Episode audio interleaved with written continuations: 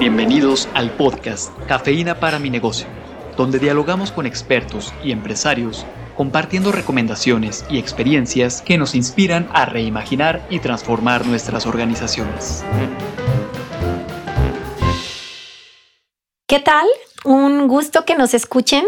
Estamos en Cafeína para mi negocio, teniendo una muy rica charla con una pregunta que me parece que es fundamental y también una gran invitada, ¿no? Angelina Ortiz, que por segunda vez nos acompaña. Y Rafa. Pues justo en una charla previa que ya tuvimos, Angelina, nos, nos ponías esta pregunta sobre la mesa y creo que nos dejaste picados justo con la identificación de, de, si formo parte de una empresa familiar, de qué rol tengo en esta empresa familiar, pero sobre todo el cómo pasar de una empresa familiar a una familia empresaria. Bienvenida una vez más. Muchas gracias, buenas, buen día. Eh, pues sí, justamente es algo que se tiene que preguntar los integrantes de una familia que forman parte también de una empresa. ¿Cuál es mi rol? ¿Qué me toca hacer? Y, cómo vamos avanzando de una empresa eh, familiar a una familia empresaria. Eso se puede ir notando en el tipo de decisiones que se van tomando. Claro. Algunos ejemplos de, de, estas situaciones es que cuando la empresa es familiar, pero no ha avanzado todavía a ser familia empresaria, se nota en la manera en que se asignan los proyectos, por ejemplo. Los proyectos se asignan de acuerdo a la familia. Ah, para mi hijo mayor. Eh, y, no se hace de acuerdo al desempeño. También en la temporalidad de un puesto. Se asigna un puesto a un miembro de la familia y a veces se queda de vitalicio. Cuando se actúa de otra manera ya más empresaria, entonces hablamos que son nombramientos temporales, que hay una evaluación y que luego hay este, eh, medición de resultados. Eh, los salarios se establecen de acuerdo a las necesidades del miembro de la familia en lugar de hacerlo de acuerdo al mercado y al desempeño. Queremos que eh, a veces el fundador dice eso y está en todo su derecho de decir, yo quiero que todos mis hijos reciban la misma cantidad. Eh, sí se vale, por supuesto. Es su empresa, es su dinero, es su patrimonio. Y siempre y cuando la empresa tenga la capacidad para hacerlo, porque si no, pues entonces dejas sangrando a la empresa cuando no hay un recurso para que eso suceda. Eso es justamente lo que, lo que señalas. Se vale que todos los hijos reciban la misma cantidad, pero no directamente de la empresa, sino del patrimonio del papá. Desde la empresa, solamente lo que se establece de acuerdo al mercado y al desempeño. Pero si él de sus utilidades que retira de la empresa quiere repartirles de parte igual a sus hijos, está en todo su derecho pero no sangra la empresa. Claro, pues es su cartera, Angelina. Él decide qué hace con su cartera, ¿no? Yo creo. Exactamente. Que, aquí me, me, hace preguntarme en esto que nos compartes es, de pronto este tipo de decisiones, acciones, se defienden como positivas, como parte del rol, yo como director, fundador del negocio, y no me doy cuenta que no necesariamente eso le hace bien a la empresa. Exactamente. No se dan cuenta que están sangrando la empresa y que también eh, se está sentando un precedente para que a medida que se va desarrollando la empresa, eh, los demás miembros de la familia también hagan lo mismo. Y entonces em, empieza a sufrir la empresa y empieza a ir en decadencia. Entonces es establecer bases para que todo el mundo las, las atienda. Claro. ¿sí? Eh, irse poniendo de acuerdo. Eh, otra situación que pasa es que el entrenamiento dentro de la empresa, cuando solamente es familiar y no es familia empresaria, es el, se orienta el desarrollo de individual de la persona, qué le interesa a la persona, en lugar de hacerlo de acuerdo a las necesidades de la empresa. O no hay indicadores de desempeño. Y entonces el miembro familiar en un puesto directivo no está sujeto al cumplimiento de ningún indicador. Pero si ya se hace de familia, este, una familia empresaria, entonces hay sueldos y bonos de directivos con, de acuerdo a una función y de acuerdo al cumplimiento. Y en, la familia, cuando todavía no se han organizado, eh, se hace un sacrificio de la efectividad por la afectividad. En cambio, cuando ya se tiene eh, una, una visión más empresarial, se privilegia la efectividad y se hace uso de todas esas herramientas pues, que, que ya mencioné. Entonces, ¿cómo lograr eh, estos acuerdos? Lo ideal es que desde la primera generación antes de que tengan los problemas y los conflictos encima, se establezca un protocolo familiar. Un protocolo familiar es como un acuerdo de caballeros. Y quien es el dueño del capital es el que pone las reglas. Entonces, es establecer todas aquellas situaciones que pueden generar un conflicto para decir de qué manera se va a actuar. La manera de, ponerse de acuerdo es más sencilla cuando la familia es más pequeña y también cuando la empresa es de menor tamaño. Pero si no lo hicieron en ese momento, que tenemos miles de empresas que no lo hacen en ese momento, eh, entonces, eh, antes de que los hijos ingresen a la empresa o justo cuando están entrando los hijos a la empresa.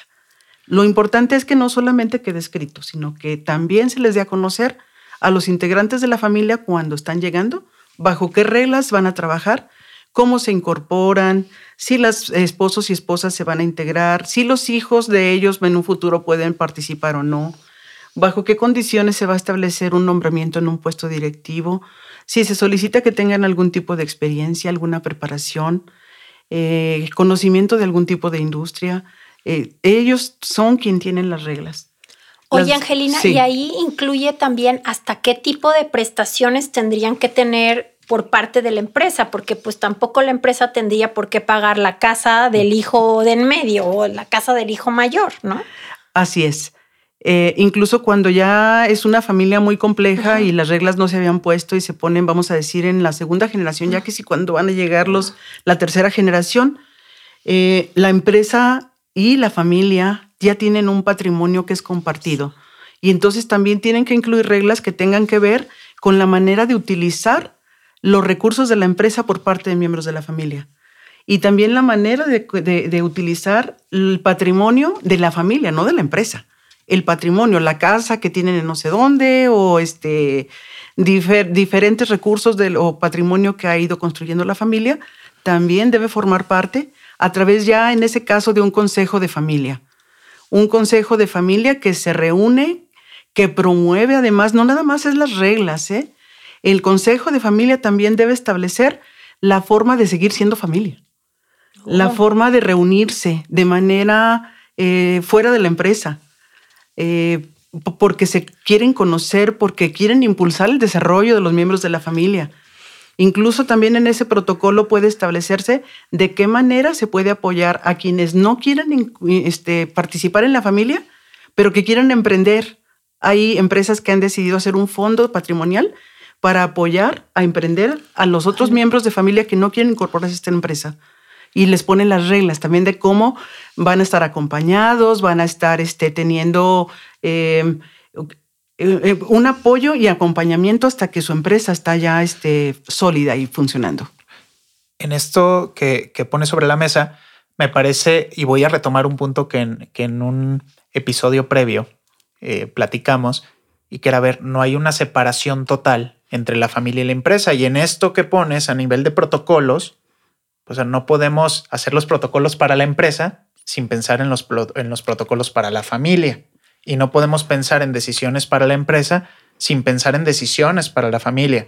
Y en este sentido, estas decisiones tienen que estar siempre cuidando el patrimonio que como familia y como empresa hemos construido. Así es, exactamente. No se puede avanzar eh, de manera desintegrada entre familia y patrimonio. Es, es cuidar, eh, es, es, el origen de la familia, es el fundamento del, del inicio de una empresa familiar, cuidar a la familia. Entonces es cuidar la gestión de la empresa y el patrimonio, pero también cuidar a la familia, promover el que estén funcionando como familia y que se estén apoyando también para desarrollarse y para crecer. Hablas del crecimiento de la empresa, del desarrollo a nivel generacional que compartías que no es lo mismo una pareja joven que está emprendiendo esposos en un nuevo negocio, donde a lo mejor la forma de plantear reglas o protocolos es mucho más sencilla, a una tercera generación donde nunca se planteó una forma de tomar decisiones y que no solo la complejidad crece, sino la necesidad de establecer estos protocolos es aún mayor. ¿Cómo abordar esta situación cuando muchas de las empresas y empresarios y empresarias que nos escuchan probablemente estén en una situación donde inicialmente no se generaron estos protocolos como idealmente sería. Efectivamente, en algún estudio que se hizo este, por una firma internacional, eh, hay unos datos muy interesantes que el 63% de los propietarios de familias empresarias dicen que no tienen un testamento. El 82% afirma no tener reglas por escrito para efectuar la sucesión. Y el 81% no tiene estipuladas las reglas para familiares que deseen trabajar en la empresa. Todo esto es una fuente de conflictos. Claro. Y, que, y que, eso pues va en, en contra de la familia y también de la empresa.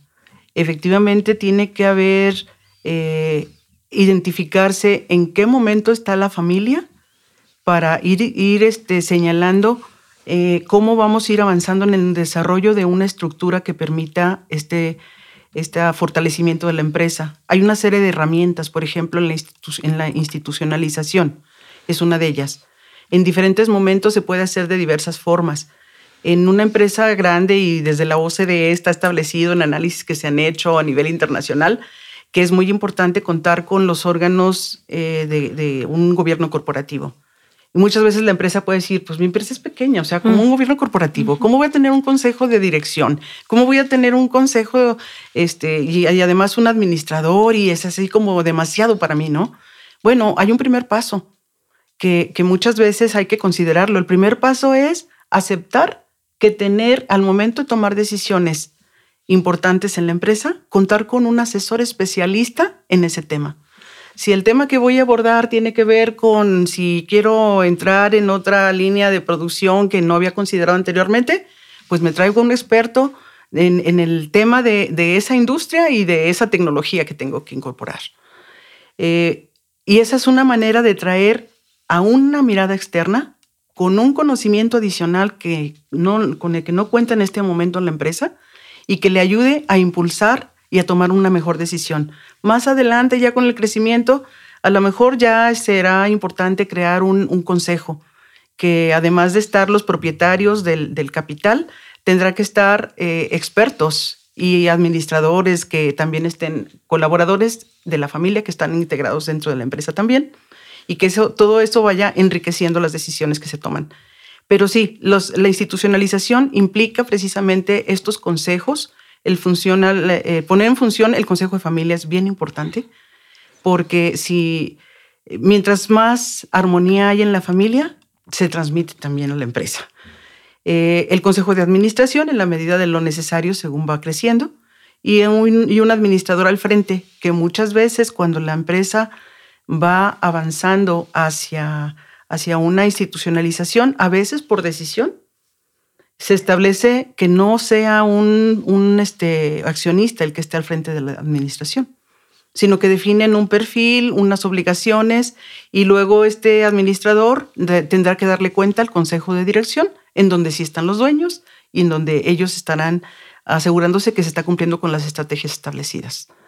Otra parte que también es importante a medida que, que, se, vaya estructurando este, una familia empresaria es hablar de una, eh, esa diferenciación entre lo que es la, cuestión laboral y la cuestión empresarial, que ya lo había mencionado antes, ¿no? Eh, también el, reconocimiento que la propiedad eh, es de, los fundadores y que en qué momento los fundadores o los dueños deciden si ya se va a hacer una distribución y va a crecer el número de accionistas pero que eso tenga que estar acordado y por escrito, no solamente de palabra. Puede crear, también demasiados conflictos también en la familia, hasta se, acaba la familia. Y eh, también hay prácticas de gestión importantes que hay que ir profesionalizando y hacer una estructura de información. Establecer la obligación de dar cuentas es muy importante. El propietario se va retirando de la empresa, pero sigue siendo el dueño. Y entonces quien esté al frente debe eh, tener claro que debe dar, rendir cuentas y asegurar que están llegando a la meta que se pusieron de acuerdo a donde iban a llegar. Todo eso forma parte de una estructura de comunicación que también ayuda a formalizar a la empresa, en donde se habla de, de explicitación de reglas y aquí es donde pueden estar establecida también ese protocolo familiar que hablábamos. Y finalmente la sucesión. Es uno de los temas más delicados y que también muchas veces no quieren llegar al establecimiento de la sucesión porque piensan que pues, si establecen el sucesor ya se va a morir. Así como que hay esa asociación. No, no es cierto. Este, se, se, puede nombrar al sucesor para disfrutar de vacaciones, para hacer otras cosas que anteriormente no estaban haciendo, ¿no? Eh, forma es una parte cultural también, pues, por supuesto. Eh, pero aquí en este, al momento de establecer al sucesor, muy importante también tomar en cuenta las características de quien lo va a suceder. que tenga una capacidad emprendedora, este, que haya una planificación adecuada y una preparación. A veces lleva años, entonces lo tiene que pensar muchos años antes de que llegue el momento de, de establecer quién lo va a suceder. Este, bueno, pues esto es una, como una parte del desarrollo de estructura que puede facilitar en un momento también ese eh, paso de la familia de ser solamente una empresa familiar a ser una familia empresaria. Es un gusto haberte escuchado, Angelina. Te agradezco mucho haber estado aquí. Y bueno, pues creo que esto solamente es una pequeña pizca de sal a un tema que es de suma relevancia por los números que tú misma nos compartiste. Y pues nada, un gusto. Muchas gracias. La cafeína comienza a Muchas gracias. Compártanos sus impresiones en la sección de podcast de nuestro sitio web universidadempresa.iteso.mx.